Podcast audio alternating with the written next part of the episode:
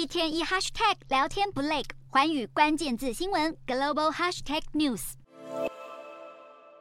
扛起象征法国的棺木，成千上万的尼日抗议群众高举标语、国旗，聚集在首都尼亚美，要求约一千五百名派驻法军撤出尼日，捍卫国家独立。自尼日军政府七月底政变夺权后，尼日便遭到西方经济制裁，要求恢复文人政权。而身为尼日前殖民国法国也表态支持被罢黜的总统贝佐姆，导致法国和尼日关系迅速恶化。随后，尼日军政府单方面宣布废除与法国的军事协议，最近更抨击法国政府公然干涉尼日内政，引起大批支持者响应。在这波大规模抗议之前，尼日妇女三十号也聚集在法国大使馆前，敲击锅碗瓢盆，更拿出扫把要将法军扫地出门。随着要求撤军的抗议持续延烧，法国也开始加强大使馆周围警备，避免爆发冲突。